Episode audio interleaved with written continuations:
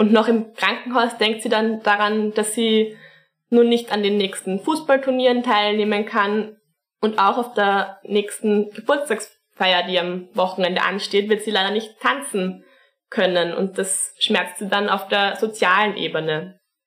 Und jetzt wird es draußen immer wärmer und es ist bald gehen alle dann baden und treffen sich im Freien und sie muss währenddessen zu Hause liegen mit ihrem Liegegips und fühlt sich dann auch einsam und das schmerzt sie dann in der psychischen Dimension, also emotional.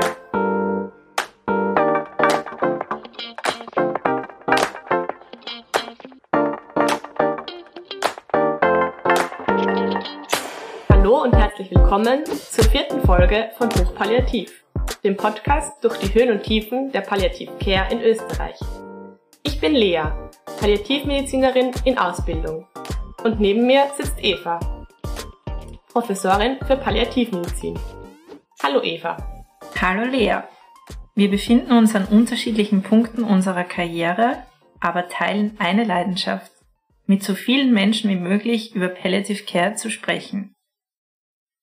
In dieser und den kommenden Folgen wollen wir die häufigsten Symptome in der Palliative Care behandeln. Wir starten heute mit einem der wichtigsten Themen, nämlich Schmerzen und der Analgesie, also der Schmerzlinderung aus palliativmedizinischer Sicht. Vielleicht beginnen wir mit dem ersten Begriff, der uns als Palliativmedizinerinnen dazu einfällt. Und das ist der Begriff Total Pain. Was versteht man unter Total Pain, liebe Lea? Genau, das ist ein ganz wichtiges Konzept in der Palliative Care, was ich finde auf alle oder viele Symptome ähm, angewendet werden kann. Aber es ist von der Dame Cicely Saunders, ähm, der Begründerin, von der wir sehr viel ja sprechen hier in dem Podcast, kommt mir vor, ähm, ist es am Beispiel Schmerzen zum ersten Mal quasi beschrieben worden. Und deshalb heißt es Total Pain Modell. Das ist ein multimodales Konzept, das Schmerzerfahrungen in vier Dimensionen einteilt. Also in die physische, die körperliche Komponente, dann in die soziale Komponente, die psychologische Komponente, also mentale und emotionale Erfahrungen oder Eindrücke und in die spirituelle Komponente. Wir erkennen daran ganz deutlich, dass Schmerz auf mehreren Ebenen Auswirkungen hat. Das heißt, es ist nicht nur eine körperliche Erfahrung, sondern auch eine Sinneserfahrung. Jeder von uns hat, glaube ich, schon mal Schmerzen gehabt. Man denke zum Beispiel an Zahnschmerzen und wenn man Zahnschmerzen hat, möchte man das Haus nicht verlassen. Es kann einen mürrisch machen, es kann schlechte Laune verursachen und es kann auch dazu führen, wenn das jetzt lange Zeit nicht behandelt wird, dass man sich vollkommen zurückzieht und sehr verzweifelt wird. Also hat es auch Auswirkungen auf die Psyche und auf das Allgemeinbefinden. Jetzt würden wir gerne ein Beispiel erzählen und zwar kein palliatives Beispiel, sondern ein Beispiel aus dem Alltag. Ja, also ich verwende da immer das Beispiel von Laura, die sich beim Fußballtraining den Knöchel bricht und deshalb für die kommende Saison ausfallen wird. Sie hat zum einen starke Schmerzen, die auf die körperliche Ebene spürbar sind, also die Nozizeption, so nennt man die Schmerzwahrnehmung, die physiologische. Und noch im Krankenhaus denkt sie dann daran, dass sie nun nicht an den nächsten Fußballturnieren teilnehmen kann und auch auf der nächsten Geburtstagsfeier, die am Wochenende ansteht, wird sie leider nicht tanzen können und das schmerzt sie dann auf der sozialen Ebene. Und jetzt wird es draußen immer wärmer und es ist bald gehen alle dann baden und treffen sich im Freien und sie muss währenddessen zu Hause liegen mit ihrem Liegegips und fühlt sich dann auch einsam und das schmerzt sie dann in der psychischen Dimension, also emotional ist sie dadurch belastet. Und dann, wenn sie dann zu Hause liegt, vielleicht denkt sie sich, oh nein, warum eigentlich ich? Warum, warum kann das nicht meine Schulkollegin gewesen sein? Und das könnte dann so die spirituelle Komponente ein bisschen anschneiden. Wir arbeiten in der Palliativmedizin ganz stark nach dem sogenannten Da-Wo-Prinzip, da wo es weh tut. Also wir fragen ganz genau, wo ist der Schmerz lokalisiert, wann sind die Schmerzen stärker, wann werden sie besser. Bei manchen Menschen wird Schmerz durch Bewegung besser, bei manchen Menschen ist Schmerz lageabhängig, manche Leute haben durchgehend Schmerzen, manche eher attackenförmig und das Wichtigste wie immer in der Medizin ist eine sorgfältige Anamnese, die ganz am Anfang steht und wohl auch die Aufklärung darüber, dass es sehr viel Hilfe und Unterstützung gibt. Du hast vorhin das Wort multimodal verwendet, wieder so ein schönes medizinisches Fremdwort. Was bedeutet denn multimodale Schmerztherapie?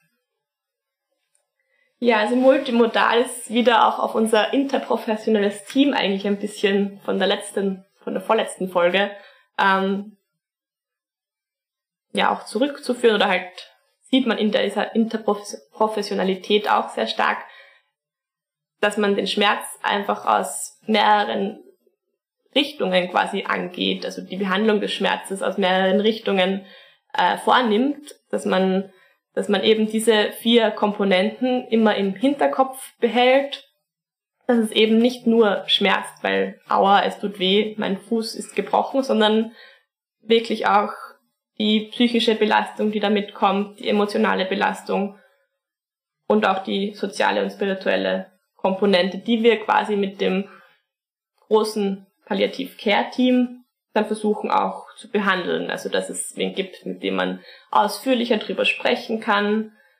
Ja, Unterstützung auf mehreren Ebenen gibt, weil natürlich sieht jede Berufsgruppe, glaube ich, das, was sie tagtäglich macht und was sie am besten kann und kennt. Physiotherapeutinnen würden wohl eher mit Bewegung arbeiten, mit diversen Übungen, während wir uns überlegen würden von ärztlicher Seite, welche Schmerztherapie können wir anwenden.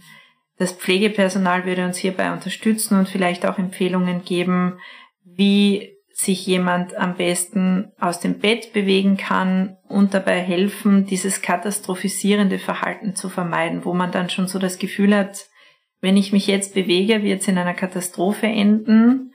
Das nennt man auch Vermeidungsverhalten und da spielt dann wieder die Psyche eine große Rolle, weil wir eigentlich wissen, vermeidendes Verhalten ist verstärkendes Verhalten. Also wenn ich immer im Bett bleibe und mich gar nicht mehr bewege, kann man sich, glaube ich, sehr gut vorstellen, dass die Lebensqualität, die Lebensfreude darunter leiden wird, weil man kaum mehr in der Lage ist, den Alltag zu erleben oder auch schöne Dinge zu erleben, nach draußen zu gehen, Sinneseindrücke zu gewinnen. Und da sehen wir wieder, dass Schmerz so viele Auswirkungen haben kann auf unser Wohlbefinden und auf unseren Alltag. Und uns ist es als Palliativteam sehr, sehr wichtig zu sagen, da haben wir große Expertise, da können wir helfen und da kennen wir uns sehr gut aus.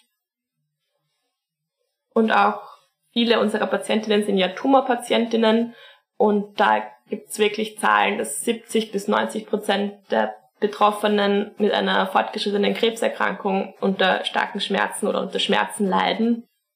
Und da muss man eben immer auch wieder dieses Konzept im Hinterkopf haben, dass Tumorschmerzen ein, ein komplexer, chronischer Schmerz sind. Also wenn jetzt wirklich, wenn wir jetzt nochmal zu dem Fußballbeispiel zurückkommen, wenn man sich akut den Fuß bricht, ist wahrscheinlich auf jeden Fall einmal der körperliche Schmerz im Vordergrund.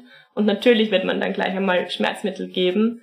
Aber einfach so lang, so, so länger dieser Schmerz anhält und je chronischer, also lang anhaltend der Schmerz wird, desto mehr nehmen diese anderen Komponenten auch überhand oder beeinflussen sich dann und verstärken sich gegenseitig. Also je länger dann Laura mit ihrem Liegegips im Zimmer liegen würde, während ihre Freundinnen baden gehen, desto belastender wird wahrscheinlich auch dieser Schmerz für sie werden.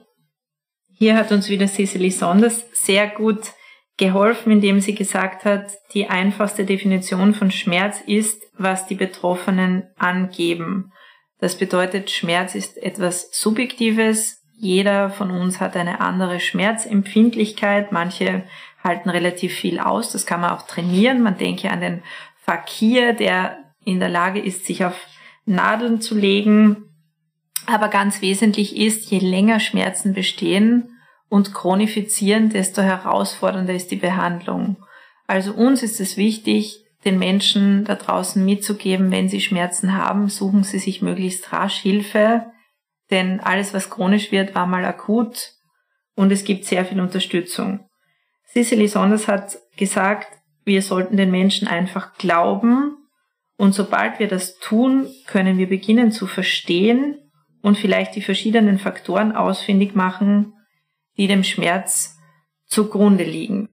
Ja, also Schmerzempfinden ist wirklich, wie wir jetzt schon, glaube ich, versucht haben zu erklären, was subjektiv ist, also ein subjektives Gefühl. Und im klinischen Alltag versuchen wir dann oft, das mit, mit unterschiedlichen Skalen zu objektivieren. Also es gibt dann zum Beispiel, was wir ganz oder was im Krankenhaus ganz beliebt ist, diese Skala, dass man sagt, von einer Skala von 0 bis 10, wenn 0 gar keine Schmerzen sind und 10 der allergrößte Schmerz, sagen sie, wie groß sind ihre Schmerzen. Das ist wirklich ein ganz beliebtes Tool so in der Anamnese. Da muss ich jetzt dazwischen fragen, bei Kindern können die das auch oder ältere Menschen, können die das gut mit den Zahlen oder würdest du da eher mit was anderem arbeiten? Ich glaube, bei Kindern zum Beispiel gibt es ja auch diese visuelle Skala, diese visuelle Analogskala. Das ist einfach so eine Art, so ein Smiley, wo genau. man dann auf der Skala so ein ganz so ein lustiges, Schieber, wo lustiges man Smiley. hin und her schieben kann. Okay, ja.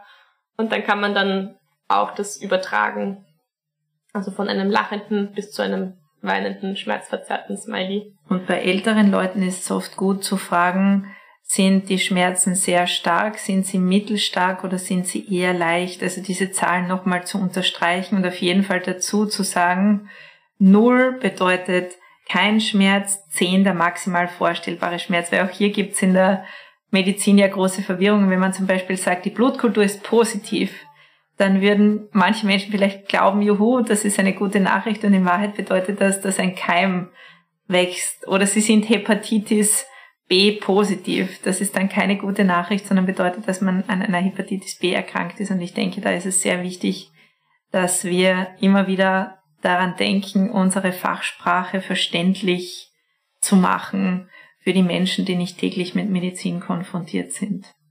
Genau, und ich glaube auch, dass das kulturelle Verständnis ist unterschiedlich und ich habe manchmal das Gefühl, je länger jemand so in diesem System Krankenhaus behandelt wird, auch als, als Patientin quasi sich in dem System befindet, desto mehr versteht man, was jetzt die Ärztinnen wissen wollen in der Anamnese. Also es gibt dann wirklich schon Menschen, wenn man die fragt, haben sie Schmerzen, dann sagen sie so, ja, sieben oder ja, fünf. Und das finde ich dann immer ganz, Training, ganz genau. witzig. Und ich glaube, wir sind dann halt auch, also wir in unserer westlichen Welt oder sind halt eher auch so sozialisiert, dass wir sagen, weiß ich nicht, mein Knöchel, der linke, tut weh und es schmerzt stark. Und dann gibt's aber andere Kulturen, da ist Schmerz eher so ein, ein Ganzkörperphänomen.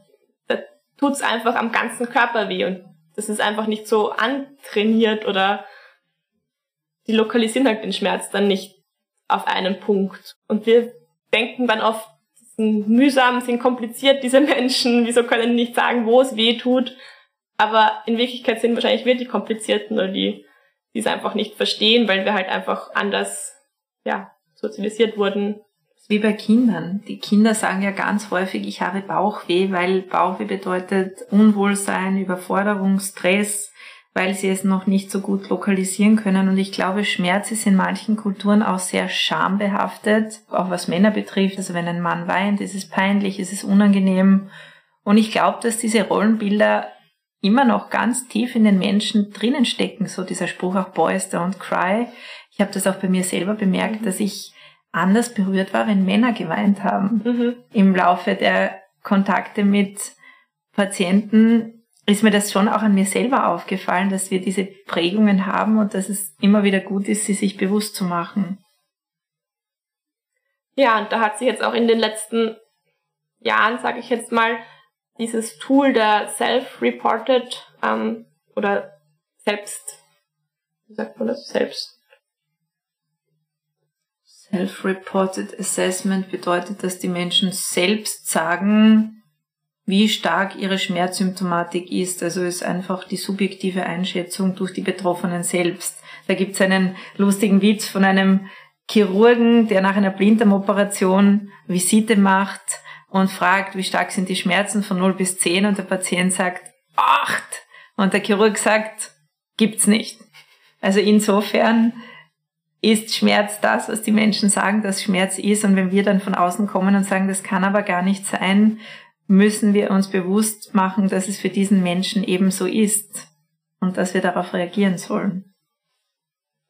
Ja, und da gibt es auch immer mehr Fragebögen und oft bei diesen Patient-Reported Outcomes Fragebögen ist es dann so, dass dann nicht nur steht eben, wie stark sind die Schmerzen auf einer Skala von 0 bis 10, sondern auch, wie sehr sind sie durch diese Schmerzen in ihrem Alltag eingeschränkt.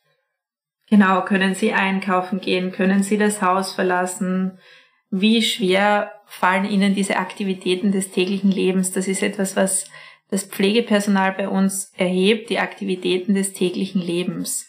Wer gesund ist, dem ist das nicht bewusst. Wir können einkaufen gehen, wir können Stiegen steigen, wir können in die U-Bahn einsteigen und einfach mal davonfahren, aber ein Mensch mit Schmerzen kommt gar nicht so gut voran. Wir alle sehen Leute teilweise auf der Straße, wenn sie stehen bleiben.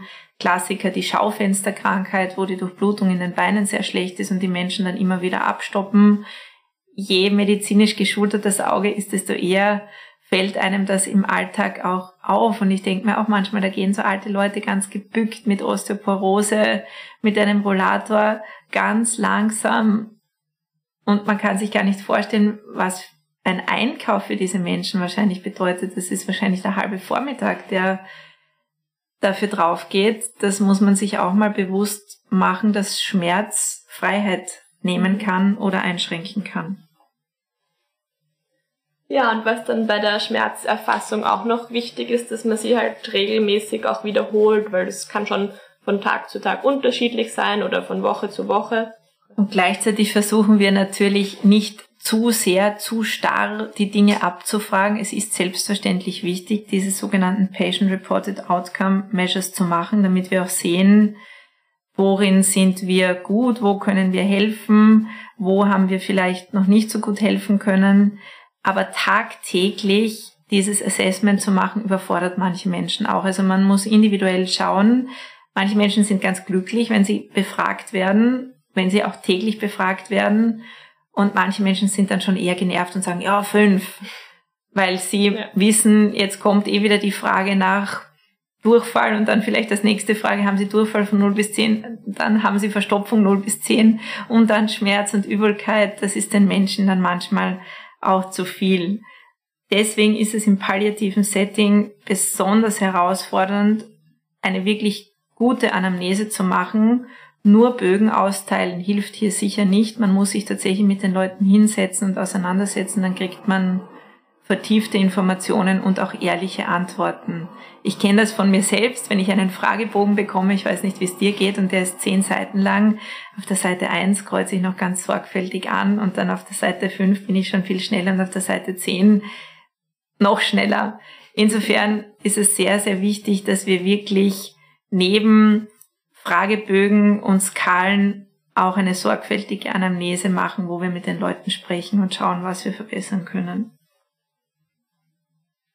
Wir möchten an dieser Stelle auch darauf verweisen, dass wir für diejenigen, die das interessiert, vielleicht auch mehr für fachlich geschulte Personen eine eigene Schmerzfolge aufzeichnen möchten, wo wir genau auf Anamnese und auf Behandlung eingehen, wo wir auch das Stufenschema der Weltgesundheitsorganisation vorstellen möchten, das sogenannte WHO-Schema, wo wir medizinisch ein bisschen mehr ins Detail gehen das möchten wir an dieser Stelle nicht, damit es nicht zu viel wird, weil wir wollen auch breite Informationen bieten für Menschen, die nicht medizinisch geschult sind.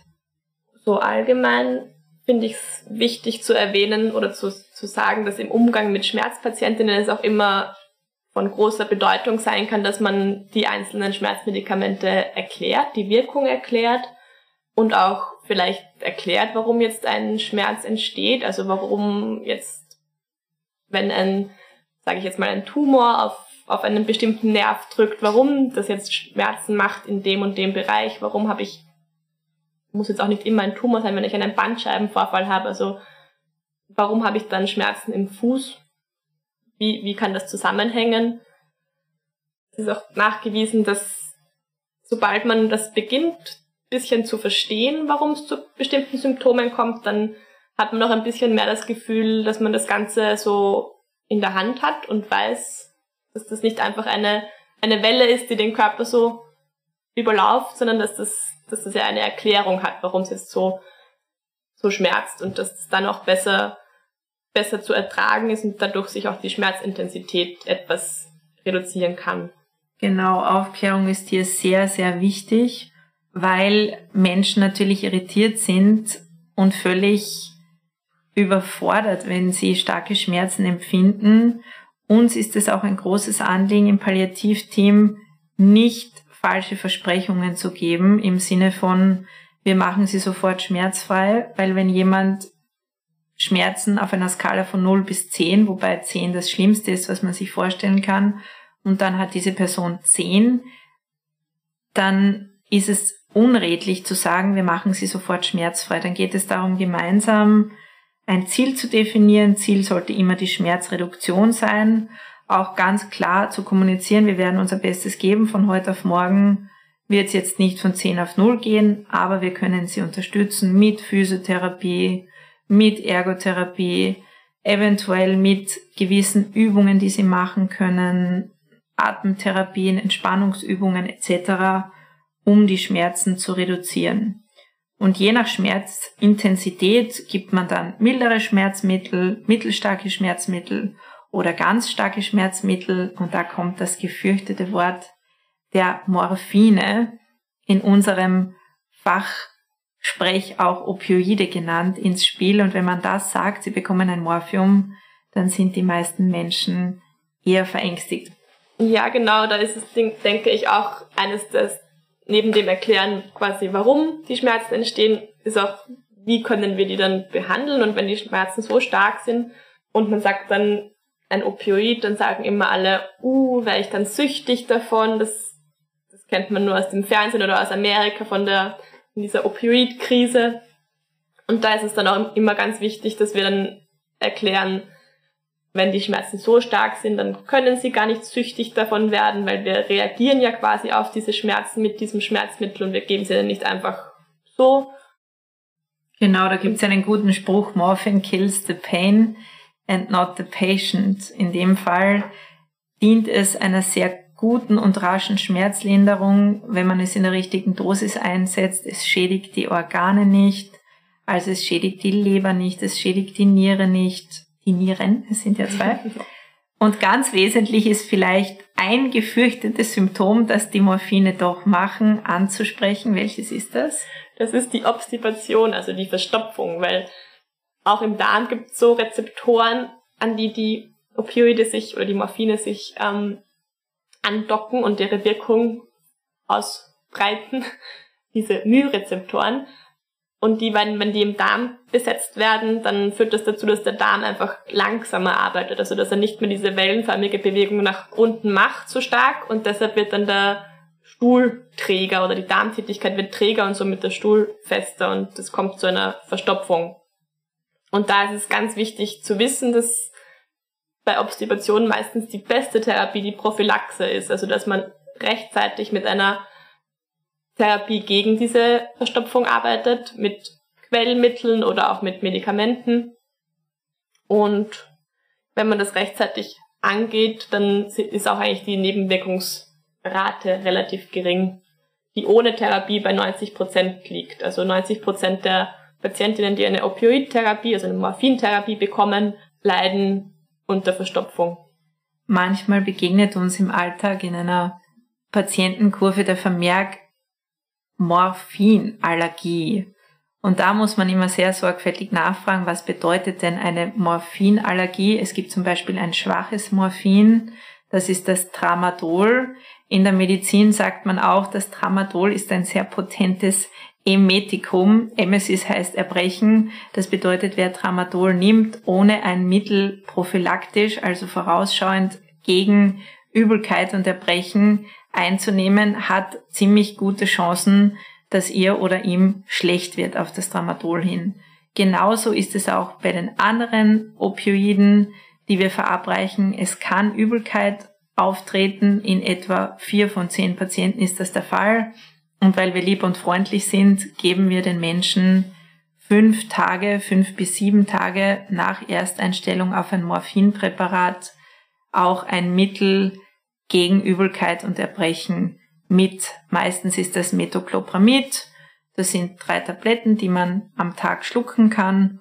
Dann wird den Menschen auch nicht schlecht und dann haben sie auch nicht sofort das Vertrauen in die Therapie verloren, weil wenn es eh schon um Morphine geht und man hat Angst, dass man süchtig wird oder dass das eine Therapie ist, die man nur am Lebensende bekommt, dann ist man da gleich mal darüber aufgeklärt, was Sache ist und dass einem dann auch nicht schlecht wird, wenn man diese Prophylaxe einnimmt und dass man auch keine Verstopfung kriegt, wenn man etwas gegen Verstopfung nimmt, weil Verstopfung kann wiederum zur Übelkeit führen und da beißt sich die Katze dann in den Schwanz. Also es ist wichtig und wesentlich ein gutes Verkaufsgespräch zu führen, wenn man eine solche Therapie beginnt, weil wenn man einfach den Leuten ein Rezept mitgibt und sagt, nehmen Sie das und die lesen dann zu Hause die Packungsbeilage, dann wird ihnen ganz anders und dann nehmen sie die Medikamente häufig nicht ein und haben dann wieder Schmerzen und sind dann wieder zurück an den Start gegangen, was ihre Situation betrifft.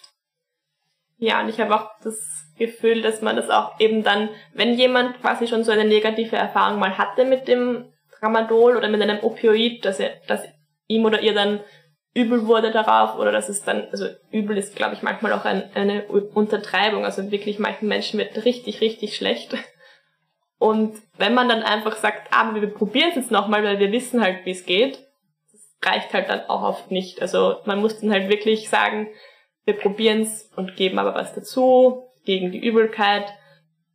Und wir verstehen, dass es so einmal gelaufen ist, aber wir wissen, dass das unser bestes Schmerzmittel ist, dieses Opioid, das wirklich auch nach oben keine, keine Grenzen hat. Also das kann man immer weiter steigern, wenn die Schmerzen da sind.